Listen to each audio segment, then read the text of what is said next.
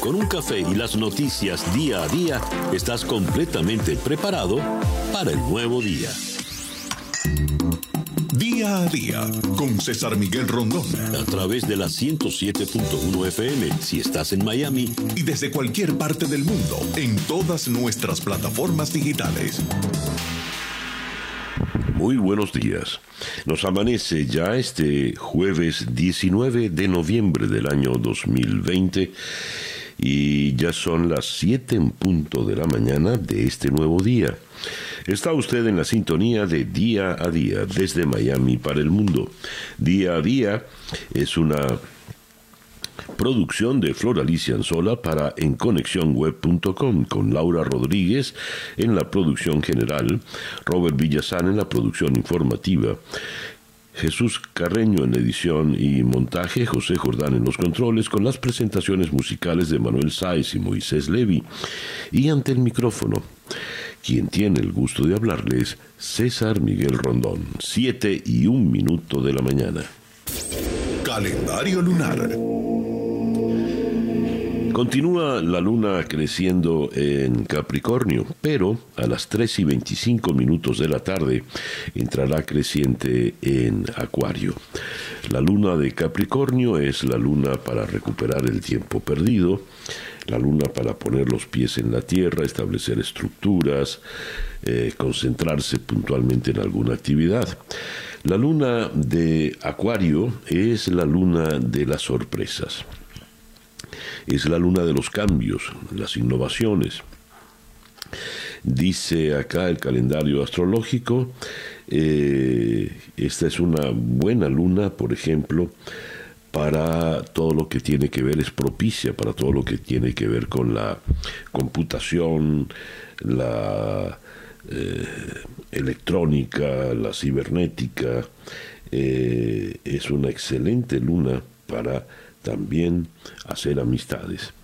De manera que para el día de hoy tenemos un sol y dos lunas, luna creciente en Capricornio y a partir de las 3 y 25 de la tarde creciente en Acuario, sol en Escorpio, cuando nos amanece este jueves 19 de noviembre del año 2020 y que sea este para todos, no importa el lugar del planeta donde usted se encuentre, el mejor día posible.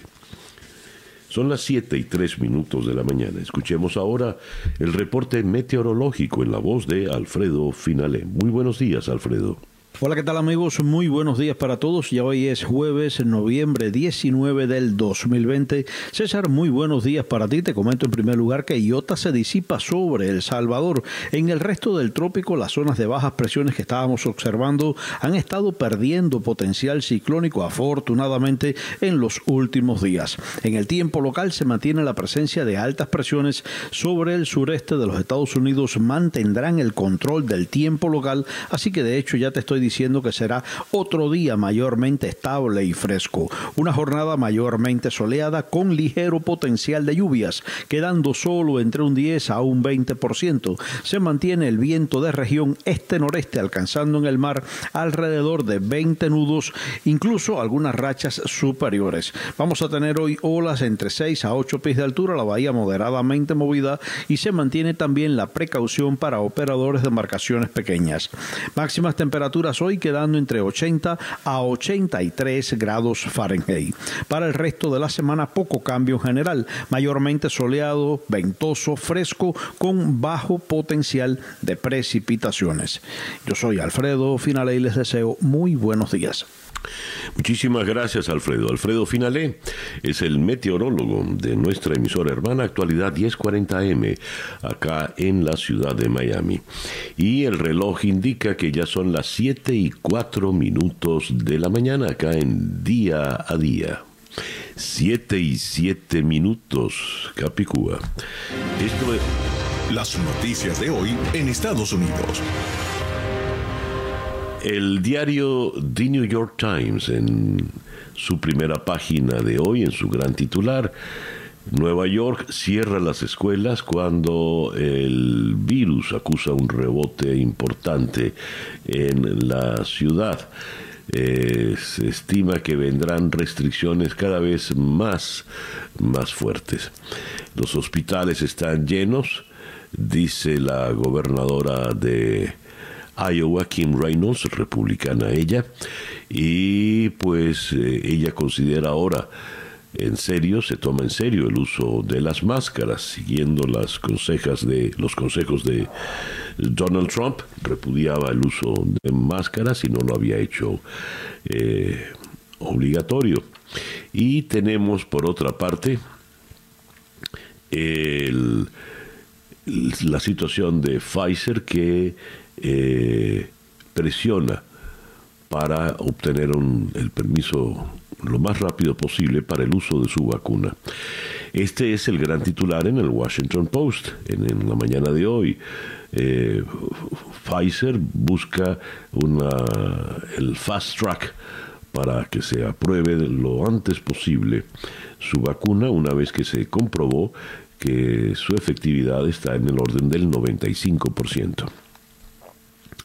Y el presidente Trump tiene eh, otro revés, en la medida en que ralenta el proceso de reconocimiento de la victoria de Joe Biden, pues eh, van creciendo los votos a favor del aspirante demócrata. Y eh, se reseña acá pues que Giuliani, actuando en tanto abogado personal del presidente Trump, pues no ha tenido mucho éxito en, sus gestiones, sobre todo en Pensilvania, donde al parecer su actitud fue un tanto bochornosa en un pequeño tribunal en, este estado. Eh, tengo por acá en una reseña de Associated Press.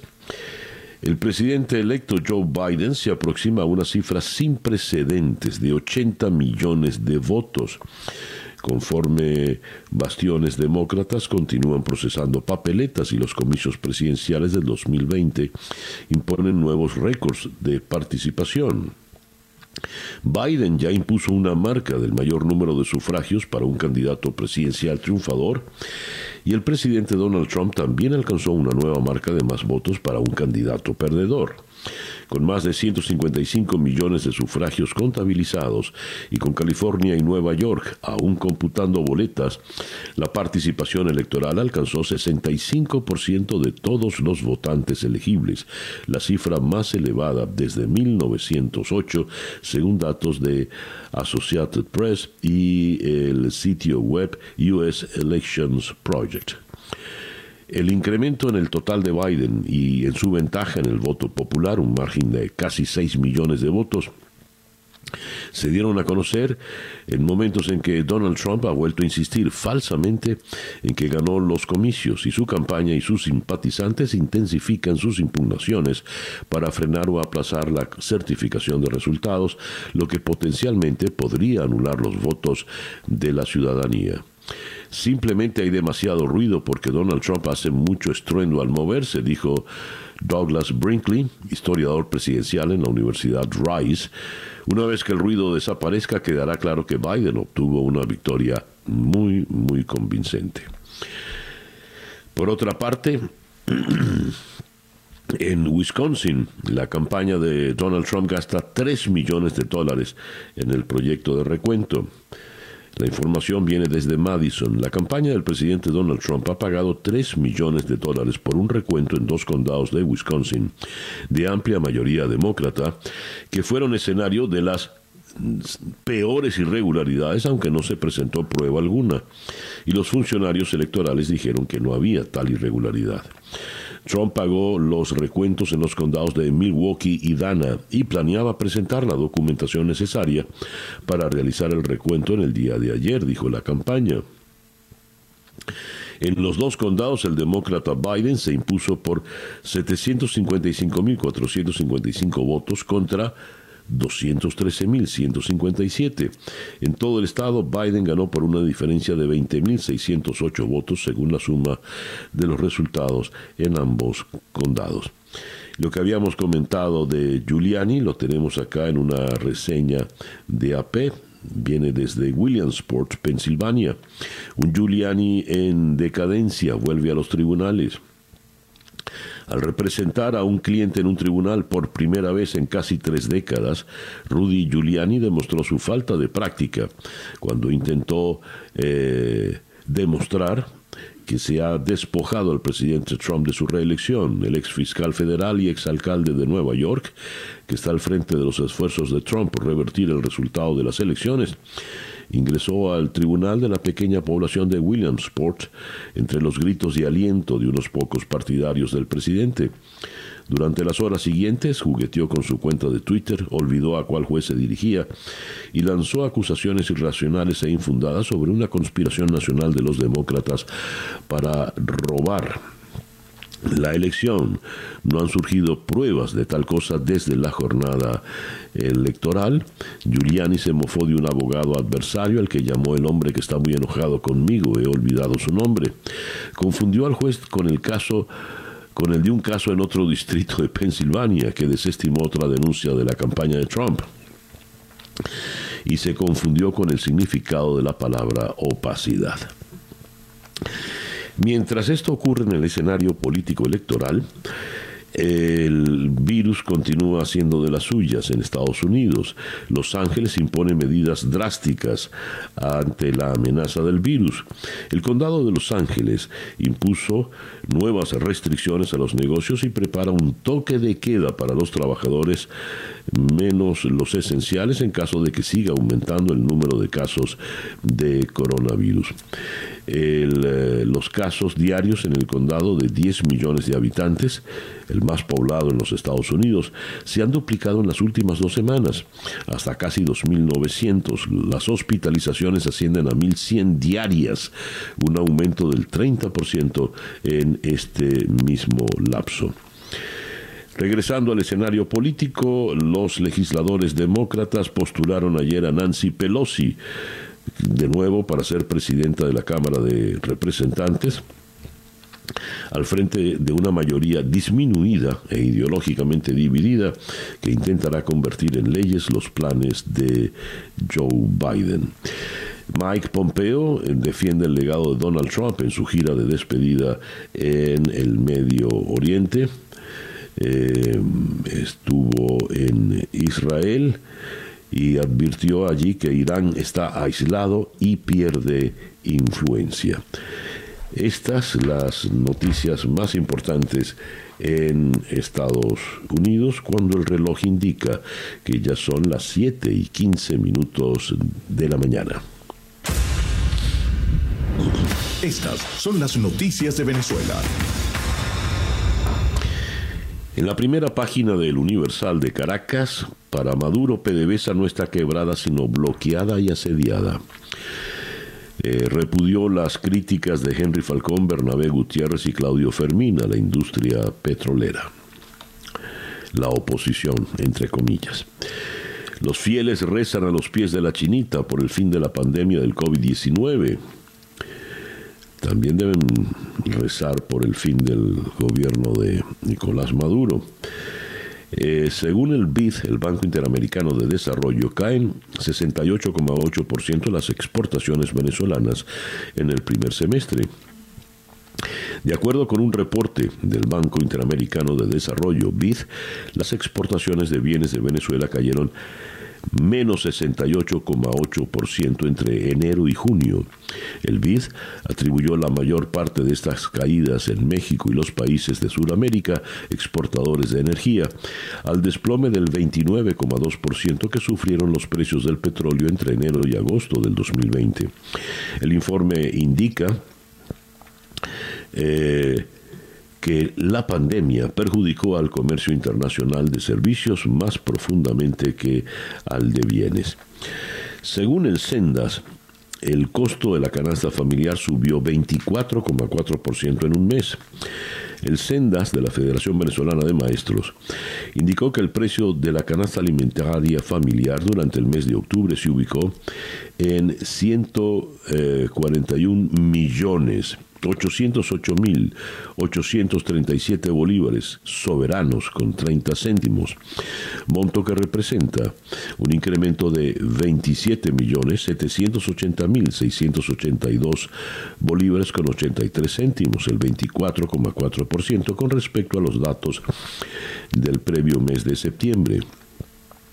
Entre octubre del 2019 y octubre del 2020, el precio de la canasta alimentaria creció en 1.769,5%.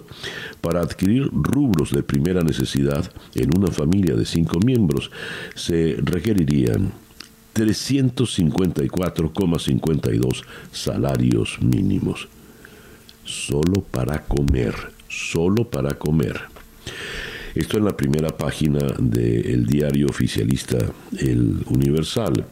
En la primera página del diario El Nacional, Misión de Naciones Unidas recibirá nuevas denuncias sobre violaciones de derechos humanos. La Misión Internacional Independiente de Determinación de los Hechos sobre Venezuela invitó a las personas, grupos y organizaciones interesados a ofrecer sus testimonios y presentar documentos relevantes sobre crímenes de lesa humanidad cometidos en el país. En particular, lo que esté relacionado con casos de ejecuciones extrajudiciales y desapariciones forzadas. También datos eh, sobre detenciones arbitrarias, tortura y otros tratos crueles, inhumanos o degradantes, incluida la violencia sexual o de género. No se considerarán aquellos que aleguen violaciones que caen fuera del mandato de la misión. La información será procesada de manera confidencial y segura a través de la página web www.ohchr.org. Repito, www.ohchr.org.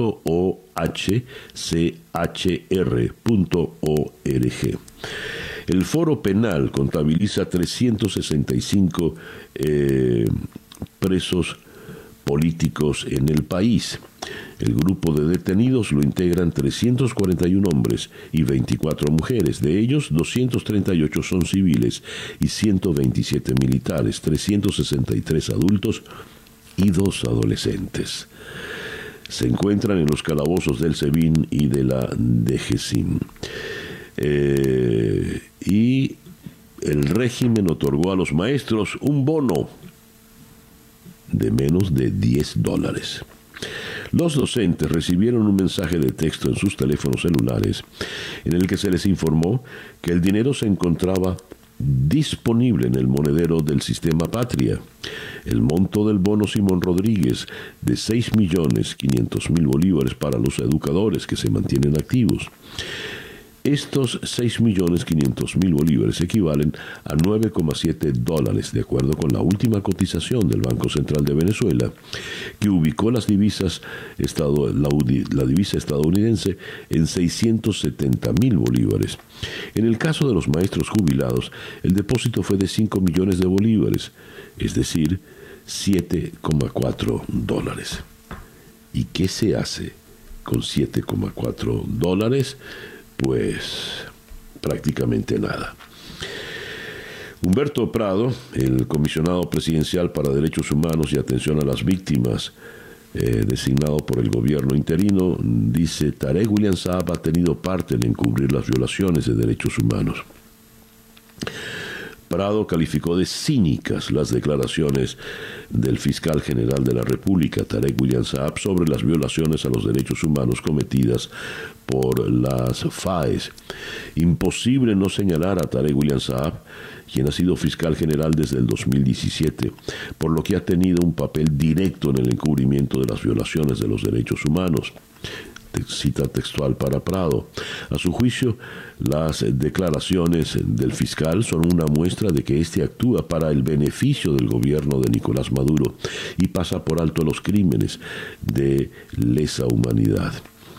Esta comisión presidencial, dijo textualmente Prado, condena y desprecia sus declaraciones, donde además de reconocer que las FAES están conformadas por delincuentes, pretende desligarse de las actuaciones de dicha fuerza policial de manera cínica y aquiescente.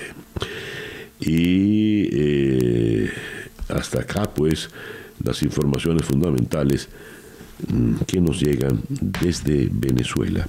El reloj indica en este momento las 7 y 22 minutos de la mañana, eh, acá en día a día. Escuchas día a día con César Miguel Rondón.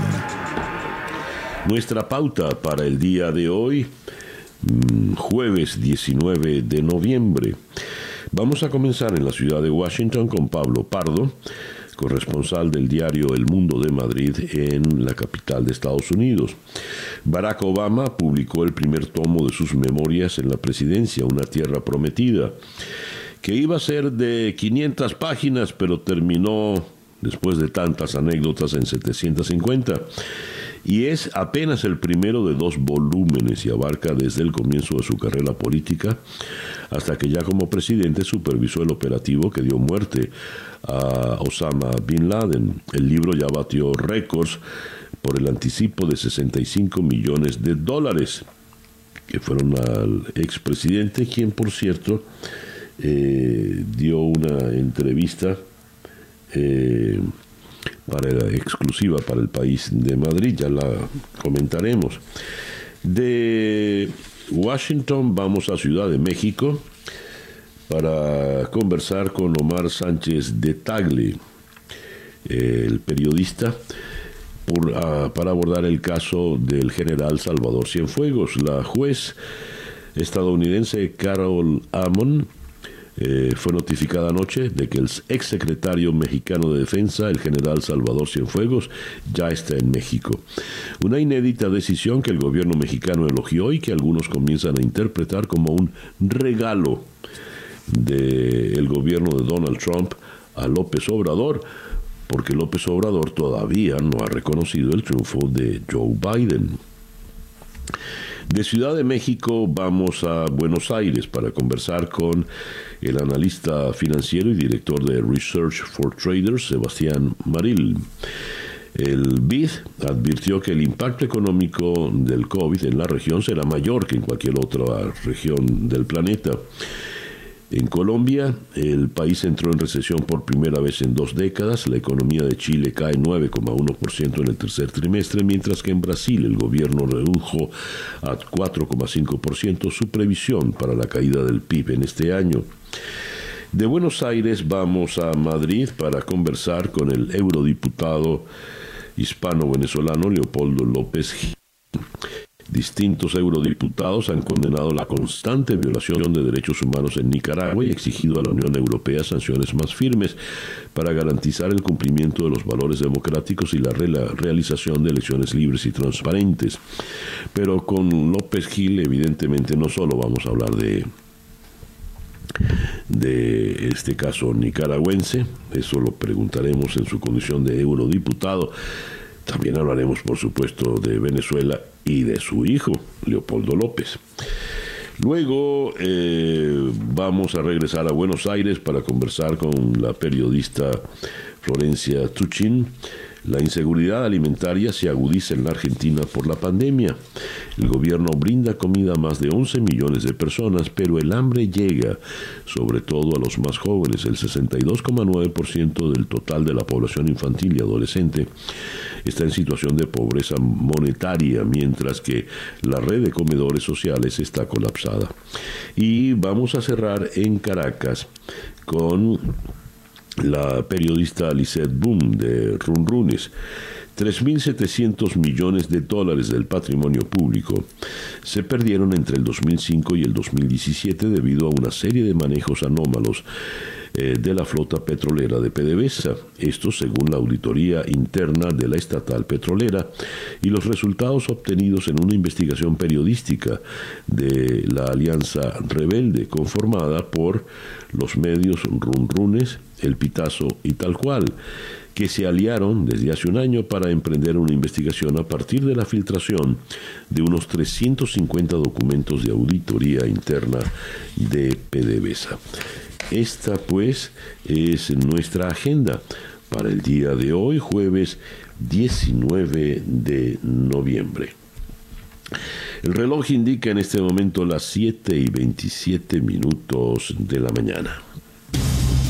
El editorial con César Miguel Rondón. El Sendas eh, un organismo afiliado a la Federación Venezolana de Maestros, nos dice que en Venezuela la canasta familiar, la canasta alimentaria, esto es solo para comer, esto no es una canasta para vivir, aquí no se incluye el costo del transporte, de la vivienda, nada de eso, esto es solo para alimentarse. Esta canasta se ubicó en 141 millones 808 mil 837 bolívares soberanos con 30 céntimos. Esto es un incremento del 24,4% con relación al mes anterior. Pues bien, eso es lo que está costando. Para alimentar a una familia promedio de 5 miembros se requieren 354,52 salarios mínimos. Hablando de maestros, esto lo estoy leyendo en la primera página del Universal. Hablando de maestros, en la primera página del diario El Nacional, se lee que la dictadura, el régimen de Nicolás Maduro, le otorga a los maestros un bono extraordinario. El bono es de 6.500.000 bolívares. Esto significa que el bono es de 9 dólares y 7 centavos. Y a los maestros jubilados se les otorgan 670.000 bolívares. Eh, perdón, se les otorgan 5 millones de bolívares, es decir, 7 dólares con 4 centavos.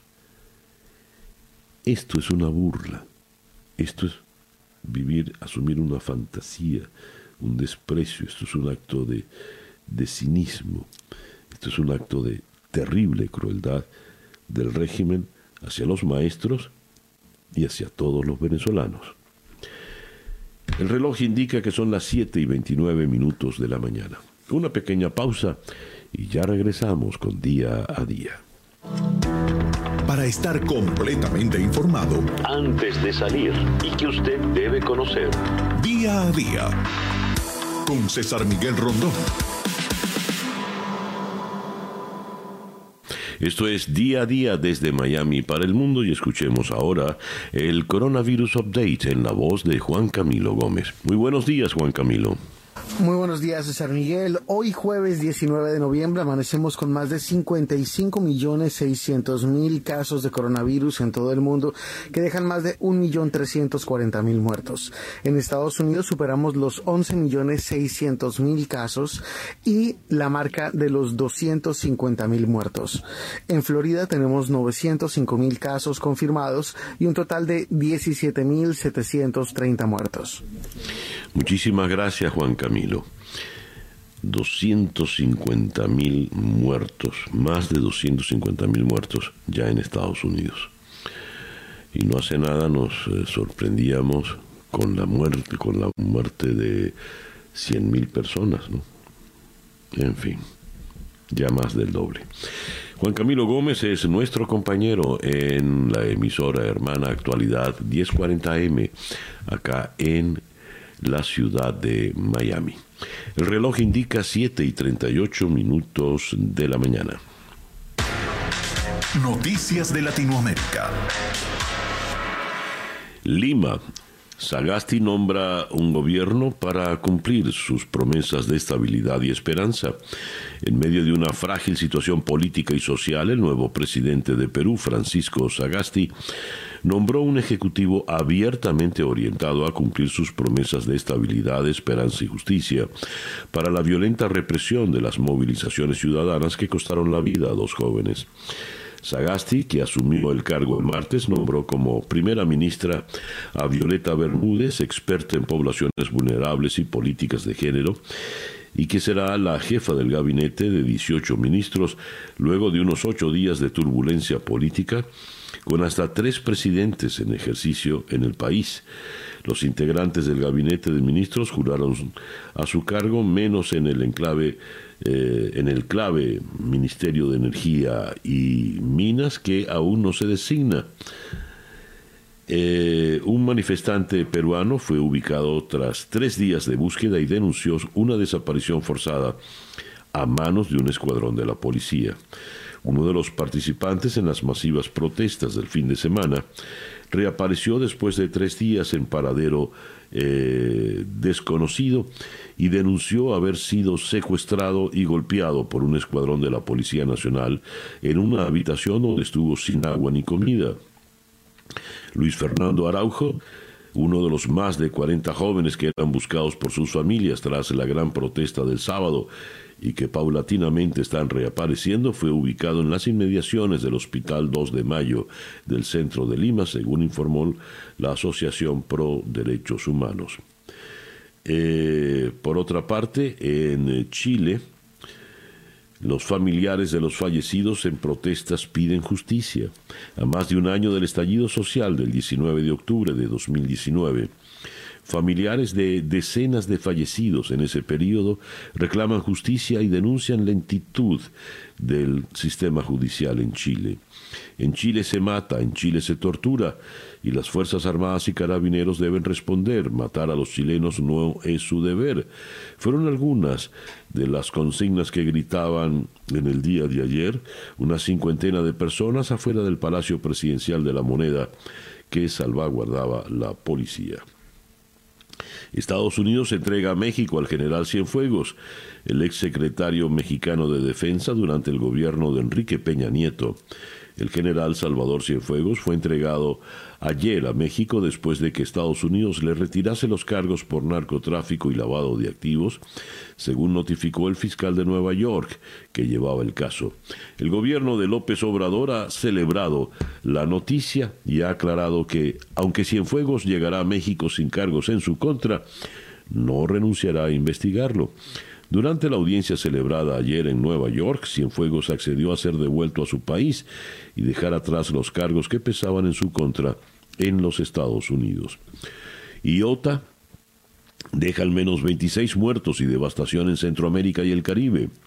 Al menos 26 muertos y devastación dejó en Centroamérica y el Caribe la tormenta tropical Iota que se disipó en el día de ayer tras embestir a parte de la región como un poderoso huracán, el segundo en dos semanas. Más inundaciones, deslaves y miles de evacuados se produjeron a causa de Iota en una Centroamérica frágil con suelos saturados de agua tras el paso hace dos semanas de ETA que causó al menos 144 muertos, 120 desaparecidos, 3 millones de personas afectadas, miles aún en albergues, así como destrucción de infraestructura y sembradíos. Colombia pone en marcha la larga reconstrucción de las islas azotadas por Iota. Tres días después del embate del huracán Iota contra el archipiélago caribeño de San Andrés, Providencia y Santa Catalina, las autoridades colombianas intentan restablecer los servicios esenciales en las islas sumidas en la destrucción y donde murieron por lo menos dos personas y una más sigue desaparecida. El huracán, primero de categoría 5 que golpea el país, afectó las tres islas que suman unos 65 mil habitantes, dejando a miles de ellos sin vivienda y con pérdidas incalculables. En Buenos Aires, diputados aprueban proyecto eh, que graba a las grandes fortunas. La Cámara de Diputados aprobó en la madrugada un proyecto de ley que busca recaudar 300 mil millones de pesos, cerca de 3.750 millones de dólares, a través de un aporte único de las grandes fortunas para financiar la ayuda estatal a los perjudicados por los efectos de la pandemia. El proyecto, impulsado por el oficialismo, fue aprobado por 133 votos a favor, 115 en contra y dos abstenciones, y ahora deberá ser tratado por la Cámara de Senadores, donde el peronismo de centro izquierda que gobierna tiene mayoría. La Comisión Económica para América Latina y el Caribe, CEPAL, prevé una caída de la economía de los países del sistema de la integración centroamericana del 6% al cierre de este año a raíz de la crisis causada por la pandemia del COVID. Las exportaciones de América Latina caen 16% en el primer semestre. La recuperación es incierta por la pandemia. Disculpen. La Organización Mundial del Comercio proyectaba una contracción en el valor de las ventas externas de la región en un rango de entre 13 y 31% para la primera mitad del año debido a la semiparálisis que causó la propagación del COVID-19 sobre el comercio a nivel mundial. Vuelve a subir la cifra de muertos y hospitalizaciones por coronavirus en Brasil y temen que esto sea apenas el comienzo de una segunda ola. Alarma entre los científicos en Bolivia por la aparición de un nuevo virus con una letalidad similar, similar al ébola. Un grupo de investigadores de los Centros para el Control y la Prevención de Enfermedades de los Estados Unidos descubrió la transmisión de persona a persona de un virus extraño en Bolivia que puede causar fiebres hemorrágicas y que es similar al ébola. Los investigadores dijeron que era posible que el virus hubiera circulado durante algunos años sin ser detectado. Estas las informaciones de América Latina, acá en día a día. El reloj indica 7 y 45 minutos de la mañana. La información del mundo día a día. Berlín. Alemania ha aprobado con amplia mayoría, 415 votos a favor, 236 en contra, una polémica reforma legislativa para dar cobertura a las restricciones impuestas a la población a raíz de la pandemia y evitar conflictos judiciales y sociales. La iniciativa del Bundestag se ha topado con grandes protestas de miles de ciudadanos en el corazón de Berlín unas manifestaciones capitaneadas por partidarios de la ultraderecha, negacionistas y coviescépticos. El ambiente en la calle deja patente el desafío que supone esta pandemia para los sistemas democráticos. En el Reino Unido, denuncian irregularidades en la respuesta al virus. El gobierno británico gastó miles de millones de dólares sin la adecuada transparencia en su apresurado afán por conseguir equipos médicos al inicio de la pandemia del coronavirus, según denunció la Agencia Nacional de Auditorías. En un reporte la entidad aseveró que compañías cercanas a funcionarios en el poder consiguieron contratos para suministrar equipos médicos más rápidamente que otras. En su afán por conseguir los suministros, el gobierno otorgó 8.600 contratos por un valor combinado de 18.000 millones de libras. 24 mil millones de dólares entre marzo y julio, la mayoría de ellos sin un proceso de licitación. Bélgica lidera el mundo con 129, 129 muertes por cada 100.000 habitantes. Le sigue España con 89, Argentina con 81, Brasil 79,5, Gran Bretaña 79,4, México 78, Italia 76,8 y Estados Unidos 76. Bélgica, una nación de apenas 11 millones de habitantes, ha informado de un promedio diario de 185 muertes, una ligera disminución de su promedio anterior de 7 días. En Copenhague dimite el ministro danés de Agricultura. El ministro de Agricultura y Alimentación danés, Mogens Jansen, anunció su dimisión por la tormenta política generada por la emisión de una orden ilegal para ordenar el sacrificio de toda la población de bisones de Dinamarca al encontrarse una mutación del coronavirus que podía afectar a la efectividad de las futuras vacunas contra la COVID-19. El gobierno danés ordenó el pasado día 4 el sacrificio de los 15 millones de bisones que hay en las granjas de Dinamarca, primer productor mundial. Pero días después se descubrió que no tenía cobertura legal para ello, solo donde se hubiera detectado contagio o en su zona próxima, aunque ayer se aseguró los apoyos necesarios para impulsar una reforma legal que lo permita. Eslovenia se suma a la revuelta de Orbán para bloquear el fondo de recuperación. Eslovenia se ha sumado eh, a las protestas de Hungría y Polonia contra el mecanismo de vigilancia sobre el Estado de Derecho que la Unión Europea introducirá en el 2021. Y en España, Sánchez se equipara a Casado con Donald Trump. Dice Pedro Sánchez de Casado, polariza, miente y no reconoce su derrota electoral. El presidente del gobierno ha replicado así durante un agrio cara a cara en la sesión de control en el Congreso a las acusaciones que le ha lanzado el líder del Partido Popular de pactar los próximos presupuestos generales del Estado con los herederos de ETA. Yendo al Medio Oriente, Israel ataca objetivos iraníes en Siria horas antes del viaje oficial de Pompeo. Israel se ha atribuido sin reservas los bombardeos que en la madrugada han destruido objetivos iraníes y sirios en los alrededores de Damasco y en los que han muerto una decena de combatientes. El disparo de misiles que el ejército israelí calificó de acción de represalia por la colocación de trampas explosivas en la frontera de los Altos del Golán se produjo horas antes de la llegada a Jerusalén del secretario de Estado de Estados Unidos, Mike Pompeo y eh, los estudiantes prodemocráticos de Tailandia volvieron a organizar una multitudinaria protesta pacífica en el centro de Bangkok, mientras que el Parlamento rechazaba varias propuestas para cambiar la constitución redactada por la Junta Militar que gobernó el país entre el 2014 y el 2019. Corea del Sur bate récords de casos de COVID-19 desde el mes de agosto. La Agencia de Control y Prevención de Enfermedades reportó 313 nuevos casos el día miércoles, elevando el total nacional desde el inicio de la pandemia a 29.311 con 496 decesos. Es la primera vez que el conteo diario supera la barrera de los 300 pacientes desde finales de agosto.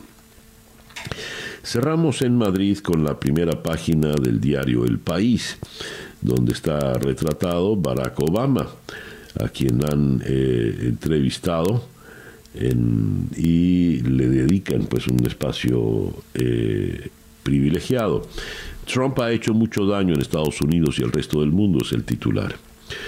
El expresidente de Estados Unidos, Barack Obama, hace un juicio muy crítico del legado de, su sucesor, el republicano Donald Trump.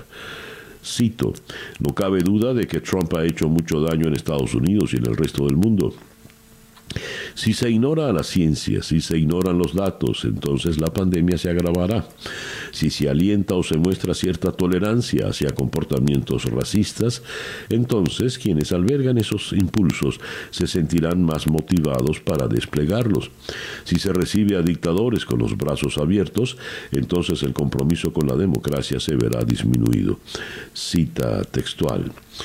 Obama se pronuncia sobre el hecho de que Trump ni siquiera haya reconocido aún su derrota en las elecciones frente al demócrata Joe Biden, que fue su vicepresidente.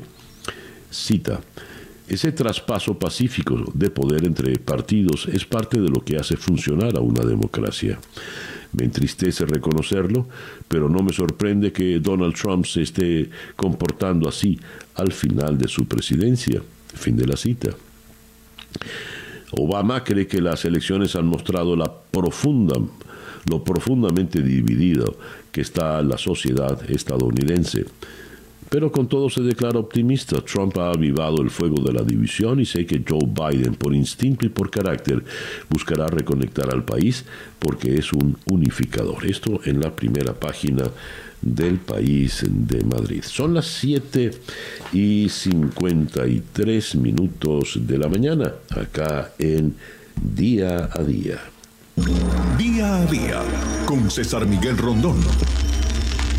Y hablando de Barack Obama, eh, recién ha publicado eh, su, el primer volumen de sus memorias una tierra prometida. Iba a ser de 500 páginas, pero con tantas anécdotas son 750 páginas. Un libro que ya batió récords por el anticipo de 65 millones de dólares para el expresidente. En la ciudad de Washington está Pablo Pardo.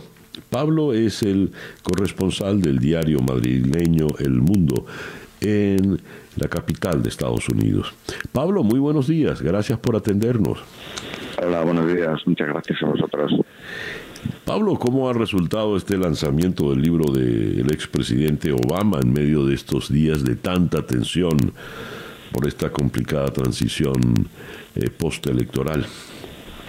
Bueno, desde luego, desde el punto de vista comercial, parece que ha sido un éxito. Creo que en, las primeras 24 horas se han vendido en torno a los 880.000 ejemplares o una cosa así, así que ha sido un, éxito enorme. De hecho, aquí en Washington, una librería, Kramers, una de las pocas librerías que quedan en, en la ciudad que no han sucumbido ante Amazon, eh, abrió a las 12 de la noche para, para vender el, el, libro, cosa que bueno demuestra un poco cómo es la cultura en Washington, porque es una librería que hace eso con cierta frecuencia. Y bueno abrían a las 12 de la noche había que te tomaban tomaban la temperatura a, los clientes eh, limitaban el número de personas que podían estar en la librería y la gente podía comprarse el libro. Con lo cual digamos que desde el punto de vista comercial al menos eh, el, el, arranque del libro ha sido muy eh, muy potente, muy muy importante. Y luego, pues claro, como tú comentabas, está el debate, justamente esto sale en, en pleno eh, desastre, digamos, de la de la transición eh, con, con Donald Trump negándose a reconocer su victoria, lo cual es, pues bueno, le da una, una un carácter particularmente oportuno al libro, aunque el libro en sí mismo, digamos que no, bueno, no trata de esta campaña, sino que se, se centra en, en los tres primeros años, sobre todo, de la presidencia de, de Barack Obama hasta, hasta el asesinato de Osama Bin Laden. Con lo cual, bueno, digamos, también marca mucho las diferencias en el carácter y en el tono entre el anterior presidente y el actual. Eh, Obama es una personalidad más eh, mesurada, más eh, controlada que Donald Trump y, esto se nota mucho en el libro. Pablo, en alguna oportunidad leí eh, Donald Trump es la consecuencia directa de haber tenido en la presidencia a Barack Obama. después del primer presidente negro, eh, demócrata, liberal, tenía que venir un presidente blanco, eh, no tan veladamente partidario del supremacismo blanco, eh, radical de, derecha, etcétera, etcétera. Y leo una cita del libro de Obama eh, cuando él llega a la presidencia. Era como si mi sola presencia en la Casa Blanca hubiera despertado un pánico profundamente arraigado, una sensación de que el orden natural había sido alterado. Eh, qué es realmente, qué fue realmente esa presidencia de Obama y de qué pasa a ser responsable visto el, la nación que profundamente dividida que se tiene en este momento, Pablo. Sí, eh, esa es la, visión de Obama y la visión generalizada eh, de, la mayor parte de, los observadores. Yo personalmente no lo veo así eh, porque Obama ganó por siete puntos de diferencia y Obama ganó la reelección.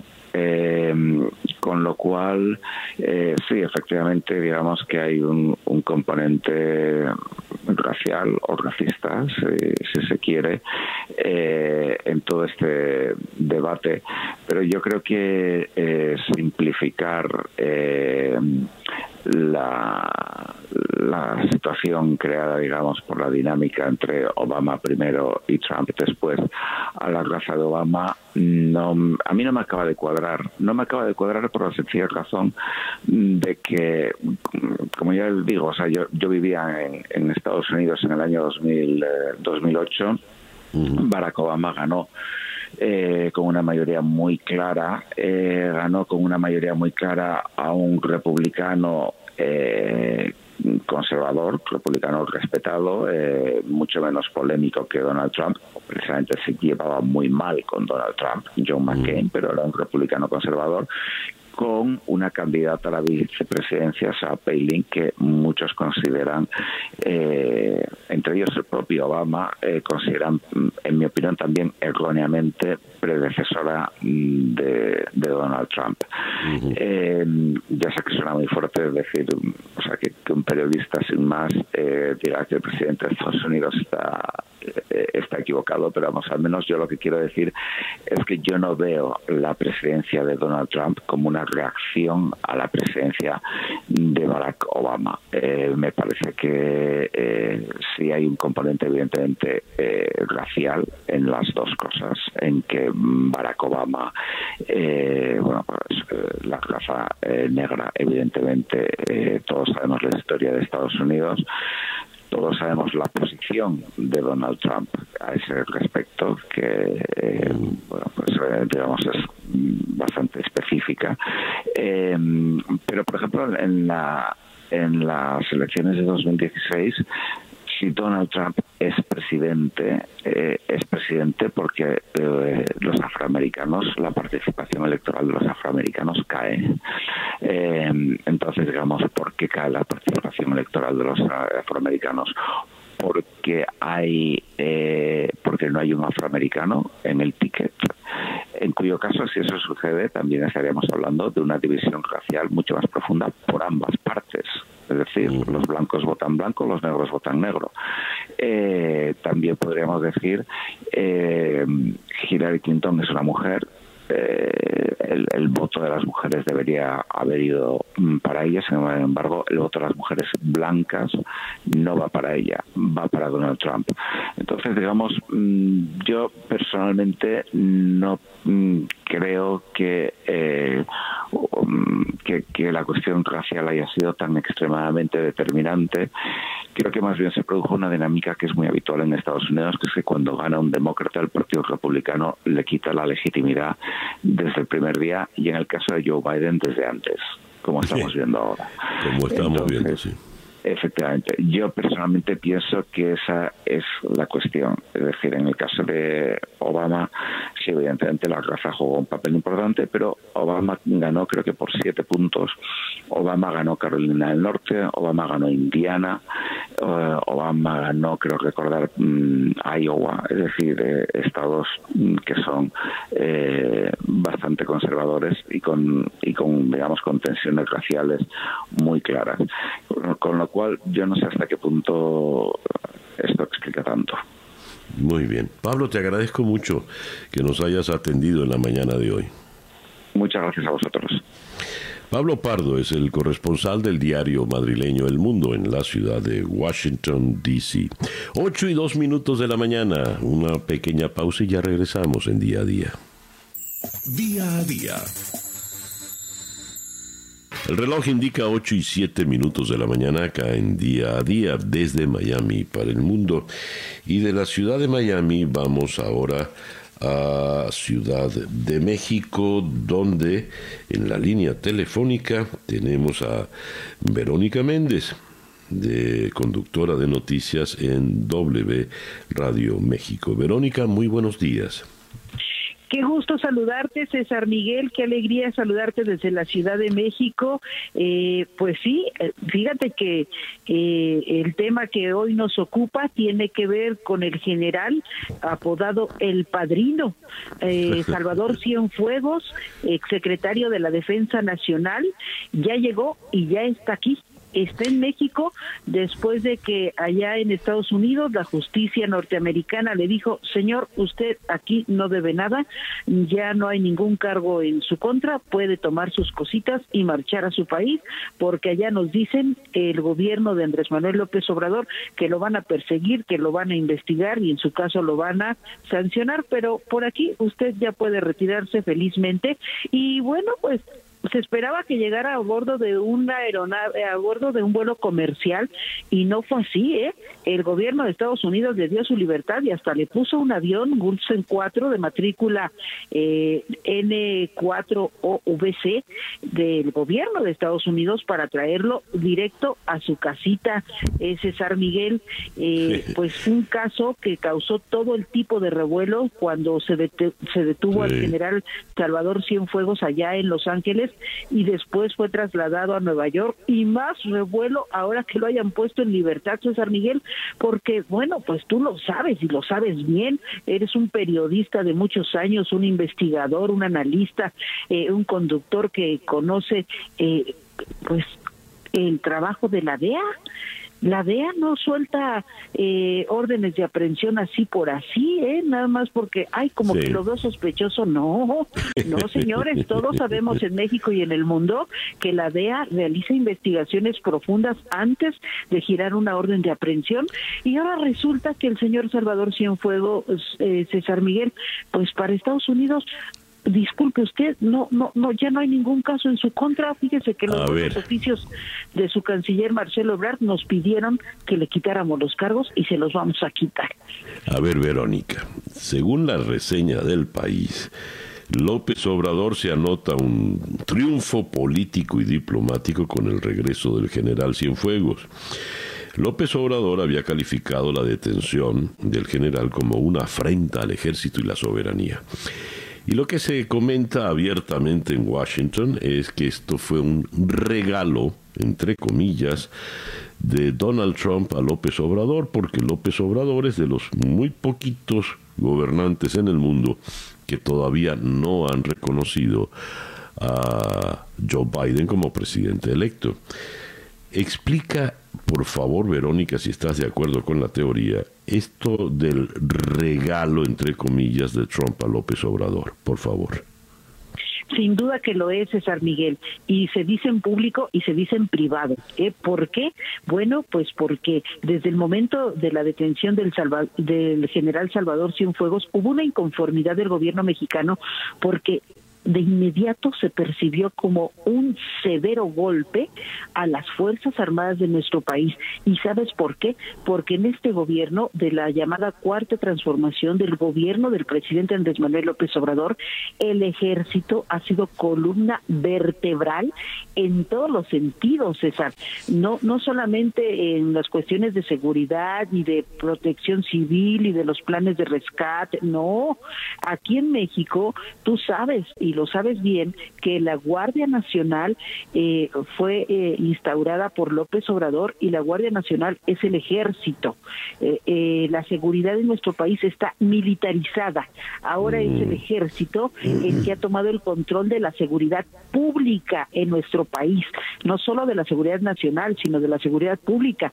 Entonces tú ves a la Guardia Nacional moviéndose por todo el país, haciendo labores de seguridad pública, una cosa que López Obrador detestó y juró cuando era candidato que jamás, que jamás permitiría que los militares hicieran eh, cuestiones de seguridad pública y que los iba a regresar a sus cuarteles.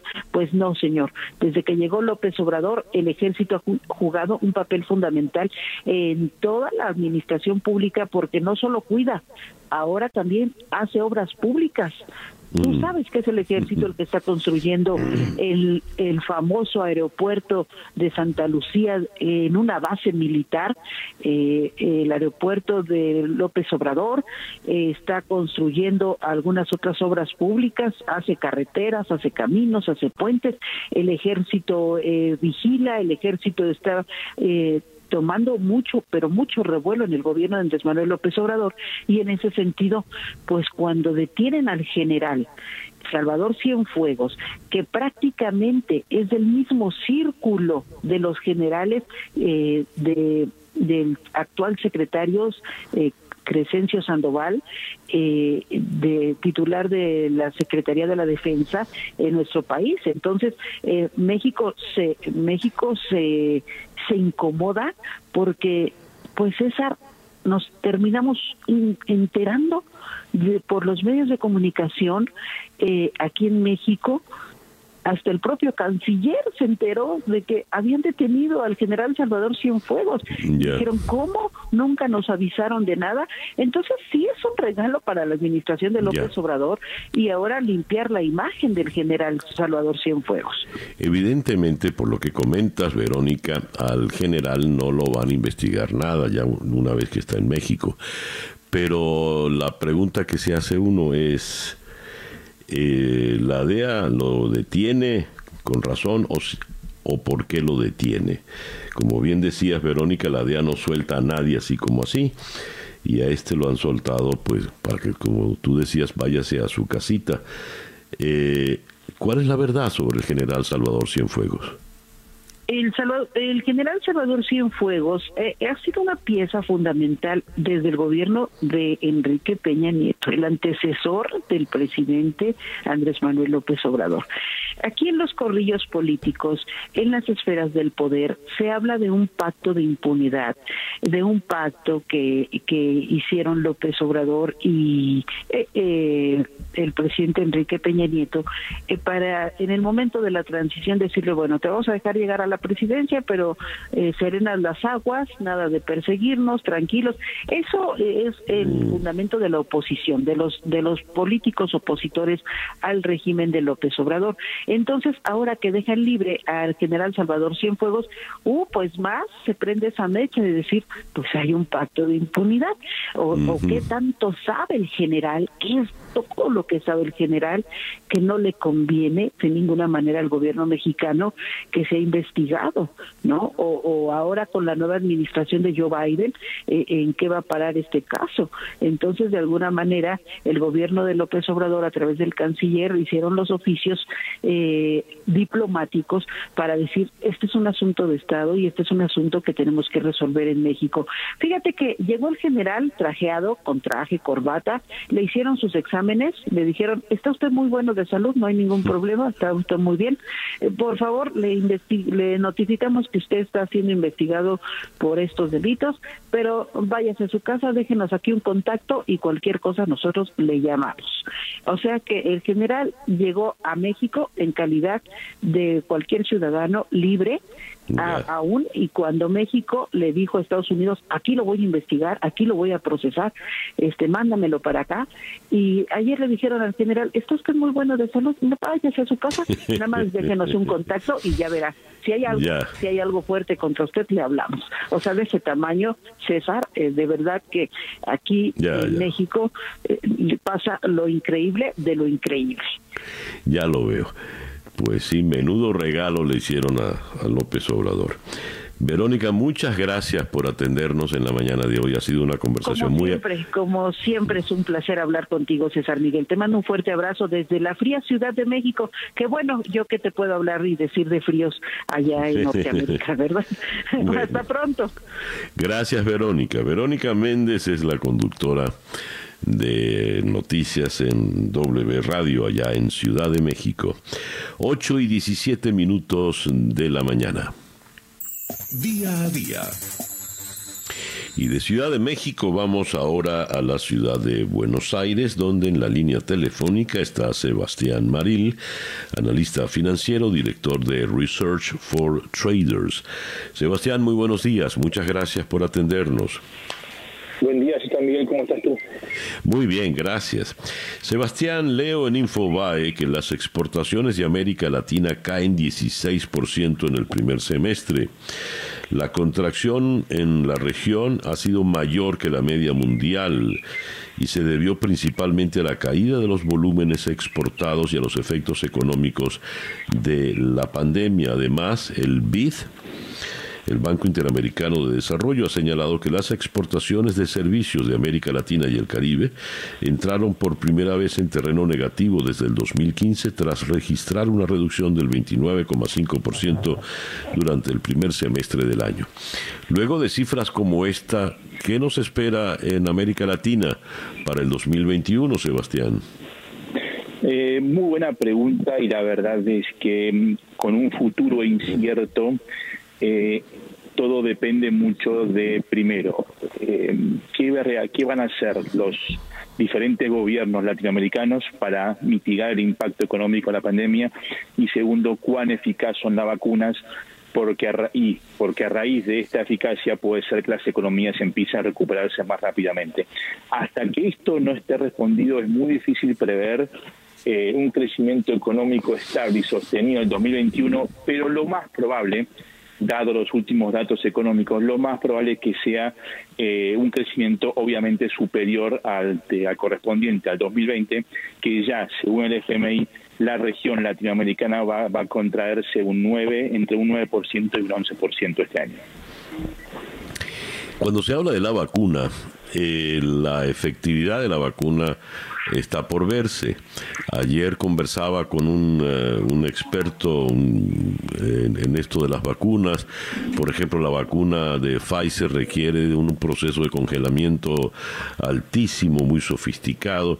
Y en una región como la nuestra, en América Latina, con dificultades en servicios, en, en carreteras, pues se complica la, la, masificación de la vacuna, de manera tal de que esto va también a, de repente a, hacer mucho más complejo y difícil el proceso de recuperación.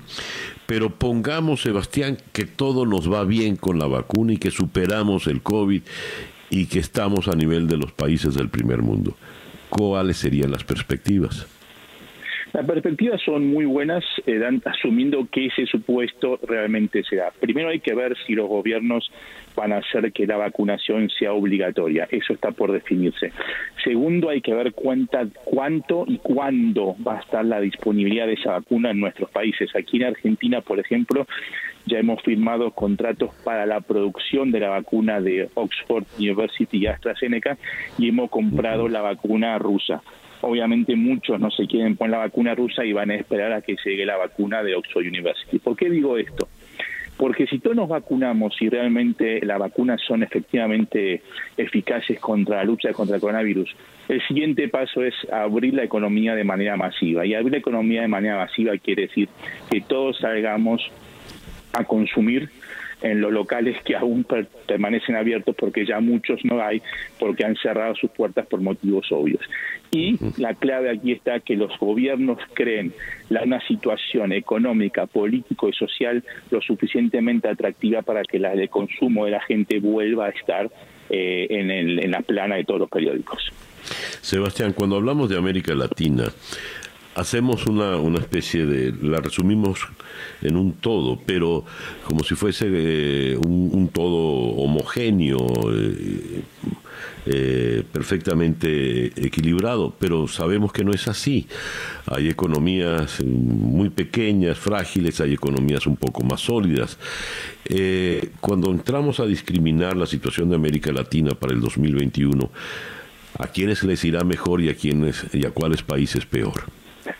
Mira, y ahí depende mucho del gobierno, porque tenemos economías muy grandes, como la Argentina, cuyo gobierno no está dando los pasos correctos, y economías, eh, economías grandes como la brasileña, que sí está dando los pasos eh, correctos, y economías más pequeñas como la salvadoreña, por ejemplo, que sí están dando los pasos correctos. Entonces, no depende mucho del tamaño de la economía, sino también, como dije anteriormente, de qué ¿Qué, qué, va, a ofrecer cada gobierno para que sus respectivas economías salgan adelante?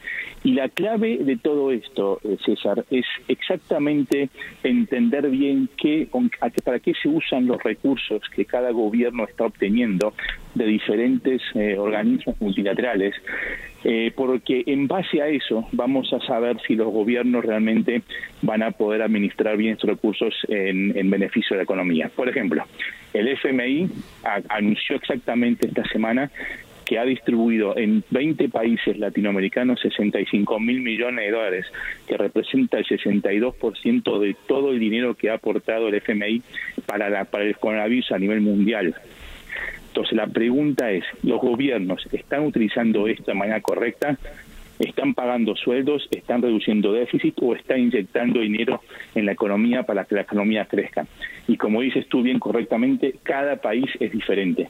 Y la, la, fórmula, eh, la fórmula milagrosa no existe para un país, sino que cada país tiene características diferentes que requieren acciones diferentes de los gobiernos. Mm, ya. Sebastián, muchísimas gracias por atendernos en esta mañana.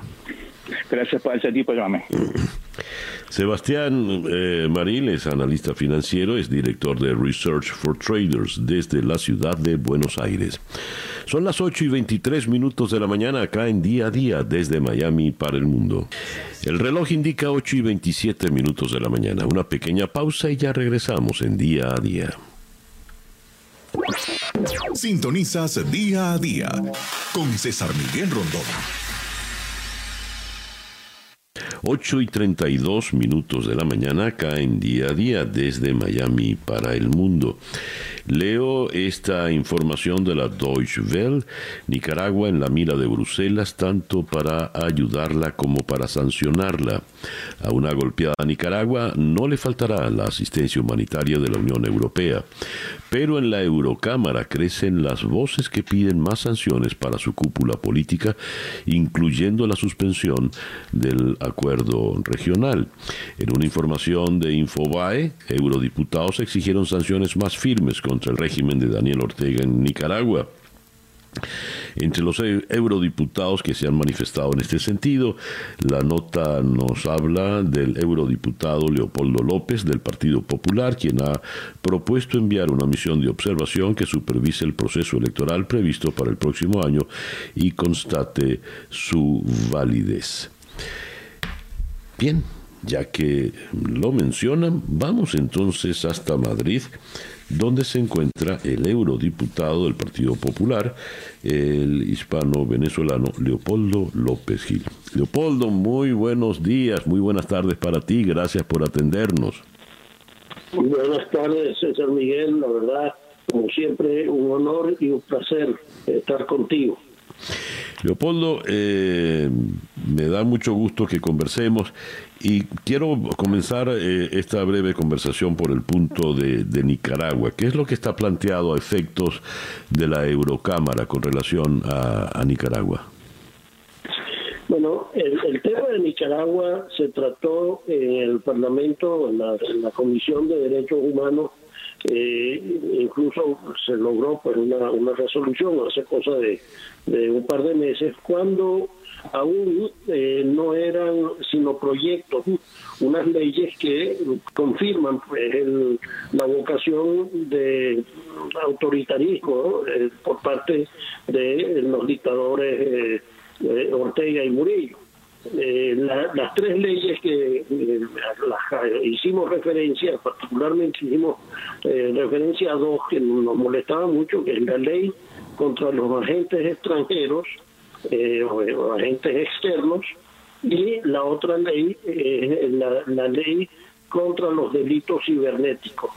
La primera eh, trata de controlar eh, y, castigar a todas aquellas personas que reciban ayudas externas, incluyendo ONGs, etcétera, etcétera, y criminalizan pues todo aquello que, que el, gobierno no, no le interese. Y la segunda, los delitos cibernéticos, por supuesto, eh, lo, lo, que pretende es eh, controlar eh, el derecho a la libertad de expresión, a la libertad de prensa y penaliza con cárcel todas las publicaciones que a juicio de ese régimen puedan suponer amenaza. y por último, recientemente, cosa de menos de 15 días, aprobaron una nueva ley, la ley que llaman la ley contra el odio, que eh, contempla eh, pena perpetua, imagínense, por la disidencia política. Esto es, si esto no es una, una señal de una vocación autoritaria, pues no entendemos cuál otra. Eh, con motivo de eso, esa resolución, algunos de nosotros pues pedíamos que en primer lugar se estableciese en, eh, una revisión de los, de los términos que existen entre el acuerdo de la Unión Europea y Centroamérica, es un acuerdo eh, comercial fundamentalmente, pero que tiene una cláusula de derechos humanos eh, que puede ser invocada cuando, cuando haya violación a, estos principios. Y en nuestra opinión, pues ha llegado el momento de establecer eh, con, mucha eh, certeza que se estén violando los derechos, como bien lo dije antes, eh, y, por supuesto verifiquemos también la existencia de más de 120 presos políticos que, que tenemos conocimiento y, y cuando tengamos toda esta información, si lo logramos porque tengo que decir que la última vez solicitamos el envío de una misión, el, eh, el gobierno nicaragüense negó el permiso a la misión y, y, lo negó de una forma, yo diría que hasta insultante, ¿no? Eh, vamos a ver si esta vez una nueva solicitud pues corre con mejor suerte. Leopoldo, eh, a nivel eh, europeo, en Estados Unidos y también en buena parte de América Latina. Cuando se asocia a Nicaragua, se le asocia a una especie de eje de, dictatorial que persiste en, el continente. Ese eje lo conforman tres países, Cuba, Nicaragua y Venezuela. ¿Qué nos puedes decir desde el, la Eurocámara con relación a nuestro país? Eh, bueno, lamentablemente el, el, caso de Venezuela y el caso de Nicaragua tienen demasiadas similitudes, al igual que, eh, que Cuba. Sin embargo, eh, por alguna razón, cuando hemos llevado el caso de Cuba, eh, algunos eh, diputados también para hacer una revisión del tratado y, también para solicitar una visita de, una misión parlamentaria, no ha corrido con, con, buena suerte y desde luego ellos tienen un gran respaldo en, digamos en la eh, expresiones socialistas y, y, y, y, de izquierda extrema en el, en el Parlamento. En el caso de Venezuela, cada vez que hablamos del tema de la violación de derechos humanos, que ya no solamente es un tema tratado por la Unión Europea, sino constatado por las Naciones Unidas como bien lo sabemos, no solamente por los informes de la señora Bachelet, sino también por los informes de la misión independiente, eh, cuando llevamos esto al, Parlamento, eh, mucha gente tiene todavía una, una visión de que las sanciones que, que pedimos y que cada vez eh, exigimos que se cumplan, eh, también causan eh, mayor dolor eh, y mayor sufrimiento a la población general. Esto no es no es así, puesto que nosotros siempre que hablamos de sanciones, y lo mismo para el caso de Nicaragua, estamos hablando de sanciones de tipo unipersonal, para personas a quien se les ha constatado una responsabilidad directa en la violación de derechos humanos, en las torturas o en la violación de sus constituciones eh, en, en, los términos eh, democráticos. Leopoldo, no, no quiero concluir esta conversación sin tocar pues ya eh, el plano personal, el plano familiar eh, de la fuga espectacular de Leopoldo, tu hijo, y ahora pues eh, esta reunión familiar allá en, en Madrid. ¿Qué nos puedes decir al respecto? ¿Cómo te tomó esta, esta noticia? ¿Cómo, ¿Cómo la recibiste? Bueno, este, desde luego fue una sorpresa porque a todo el mundo eh, tiene que, resultar eh, normal que, que, yo nunca ni nosotros hubiésemos sabido cuándo ni cómo eh, se iba a producir esta situación pero cuando llegó eh, a, a, ya afuera de Venezuela, cuando se sintió eh, libre, eh, tomó el, el, teléfono y nos llamó, llamó a, a, su casa, a su mujer primero y luego a su madre y a mí. Y, y, te digo que la, la sensación de alegría fue inmensa. ¿Cómo, ¿Cómo te enteraste, Leopoldo? Bueno, porque recibí un, un, una llamada de teléfono, de un teléfono de alguien que yo conozco, eh, alguien amigo, y uh -huh. cuando contesté, eh, la voz que salió del otro lado, pues era la voz de Leopoldo. Este, cosa que me dejó bastante desconcertado y digo, es Leopoldo, eres tú. Y, y, claro, cuando me dice eso, le digo, ¿y por qué me llamas? Y me, dice, eh, me dijo simplemente, estoy fuera. Y esa fue la, la, la, frase, estoy fuera. Dios mío. ¿Cuánto tiempo tenía sin verlo, Leopoldo? Casi siete años ya, seis años y pico. Bueno, me alegro mucho por ese reencuentro familiar. Un fuerte abrazo, Leopoldo. Gracias por atendernos en esta mañana. Igualmente, muchísimas gracias a ti. Un fuerte abrazo para ustedes.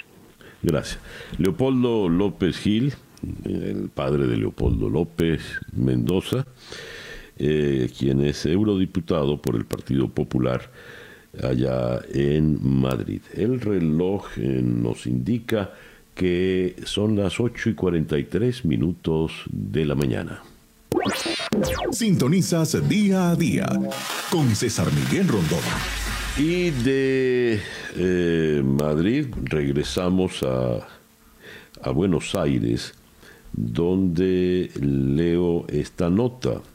La inseguridad alimentaria se agudiza en Argentina por la pandemia.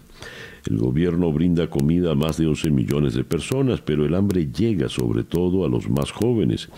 El 62,9% del total de la población infantil y adolescente está en situación de pobreza monetaria, mientras que la red de comedores sociales está colapsada. En la línea telefónica está Florencia Tuchín, eh, periodista eh, corresponsal del país de Madrid. Florencia, muy buenos días, gracias por atendernos. Buen día, César, ¿cómo estás? Acá estoy desde Buenos Aires escuchando tu programa. Muchas gracias eh, por atendernos, Florencia. ¿Cuál es la situación planteada con esto de la inseguridad alimentaria? Mira, César, la, realidad es que la inseguridad alimentaria es un problema que ya veníamos teniendo en, en Argentina, solamente que lo que hace la crisis sanitaria es profundizar los problemas que ya veníamos teniendo, te empieza a, a sumar más gente a los comedores, de hecho, por ejemplo, yo fui a reportear al comedor Los Bajitos, que es, está en Buenos Aires, y pasan de tener 350 personas antes de marzo, que es cuando llega eh, el comienzo de la pandemia acá, a 600 personas en este momento. Y eso tiene que ver con personas que se quedan sin trabajo, personas que disminuyen las horas de trabajo que tenían y no les alcanzan los ingresos. Y eso hace que eh, los comedores, las organizaciones, las organizaciones sociales empiecen a eh, tener que generar malabares para sostener a todas estas personas que se empiezan a acercar, que no iban regularmente a una organización social a recibir asistencia. De hecho, el gobierno está asistiendo, de hecho se pasó de 8 millones de personas a 11 millones de personas a las que se le brinda asistencia alimentaria, eh, pero no alcanza, ¿no? Es, hay que pensar en soluciones más integrales de cara a la pospandemia.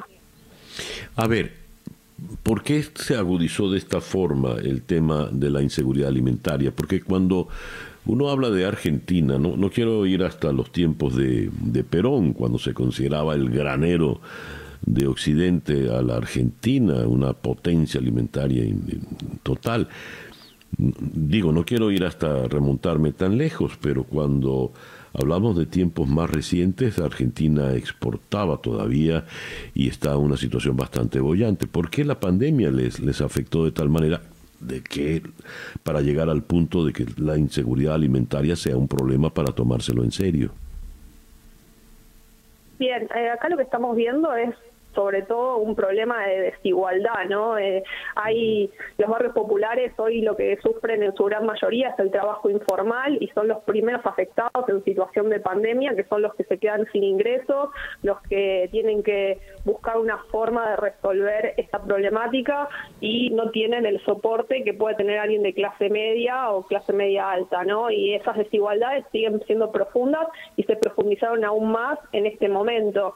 Eh, y lo que se ve también, digo, Argentina no tiene grandes problemas de desnutrición, sino lo que se ve es una obesidad y sobrepeso y talla baja, ¿no? Eso significa que eh, el gran problema eh, en estos sectores es el acceso a una baja calidad nutricional. Es decir, los alimentos que están accediendo son fideos, polenta, arroz y no frutas, pescado, carnes. Ya. ¿Y cuál es el pronóstico que viene desde el gobierno para poder solucionar este problema? Bien, el gobierno viene brindando eh, asistencia desde asistiendo a los comedores, pero sigue habiendo una deuda en esto que comentaba de la calidad nutricional y eh, brinda una tarjeta alimentar acá que es para madres de niños menores de 6 años, que puse en la nota, que es mensualmente unos 40 euros aproximadamente, eh, deben ser unos 45 dólares.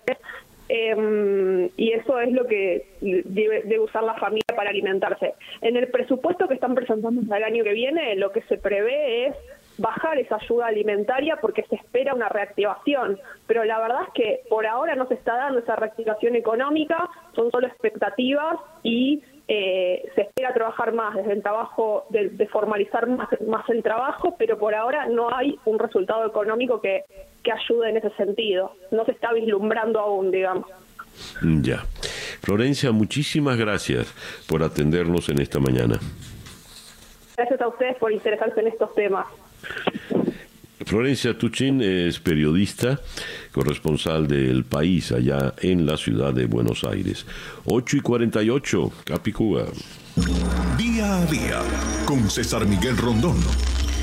Y de Buenos Aires subimos en la geografía para llegar a la ciudad de Caracas, donde en la línea telefónica está la periodista, coordinadora de la investigación de la unidad de investigación de los Runrunes, Lisette Boone. Lisette, muy buenos días, gracias por atendernos. Buenos días, César, un gusto saludarte y a toda tu audiencia. Lisette, leo esto eh, en un trabajo conjunto de lo que llaman Alianza Rebelde Investiga, que conforman eh, el Pitazo, Runrunes y tal cual, y Conectas. Leo, la flota de PDVSA navega en un mar de irregularidades. La deficiente gestión ha ocasionado la pérdida de nada menos que 3.700 millones de dólares. ¿Cómo es esto, Lisette?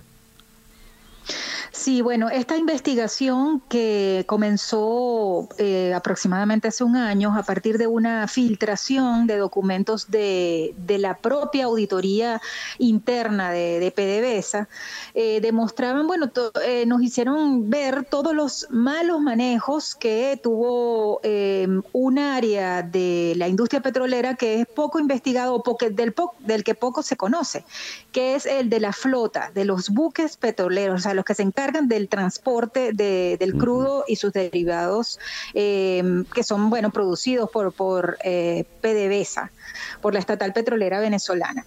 Y encontramos eh, una serie de irregularidades eh, que nos dan eh, que, con los que, se suman un daño patrimonial de 3.700 millones de dólares.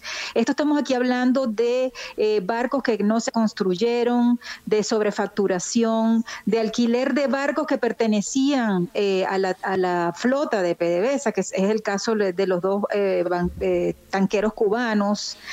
también está el de reparaciones que no se terminaron de hacer, de barcos que siguen parados, de de incluso la construcción de un astillero que iba a estar eh, en el, oriente del país, en Wiria, que nunca se construyó y para el cual se aprobaron más de 100 millones de dólares.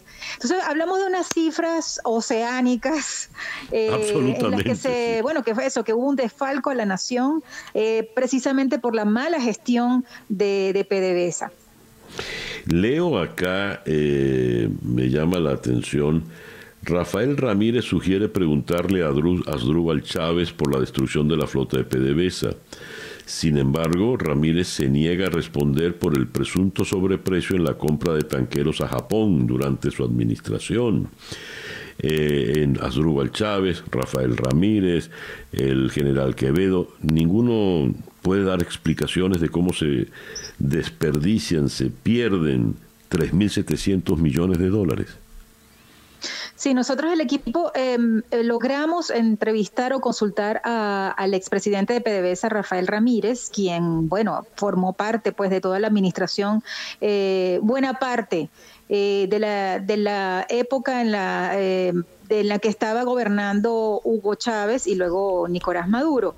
Y él eh, se excusó diciendo que, que bueno, PDVSA firmaba 100 mil contratos, eh, entonces era como imposible continuar o seguir, hacerle seguimiento eh, detallado de todos estos contratos. Y lo otro que, bueno, quedó como pendiente precisamente esa pregunta, el, el, tema de lo de la compra de un cuatro buques eh, a Japón, a un astillero de Japón, eh, que bueno, que ahí hubo un sobreprecio del 30%. Estamos hablando, y esto lo pudimos ver eh, comparando lo que eran los, los precios promedio de la industria naval en el mundo, de precisamente ese modelo que fue comprado al astillero de Japón. Entonces estamos hablando allí que, bueno, hubo un sobreprecio de 120 millones de dólares. Es, que, César, en este, en este en este reportaje, bueno, tenemos estos, estas cifras astronómicas que, bueno, que hablan pues de, toda la magnitud de la industria petrolera, pero también de todo lo que, el tamaño del desfalco que hubo precisamente en, el manejo de la flota de tanqueros petroleros de, de PDVSA.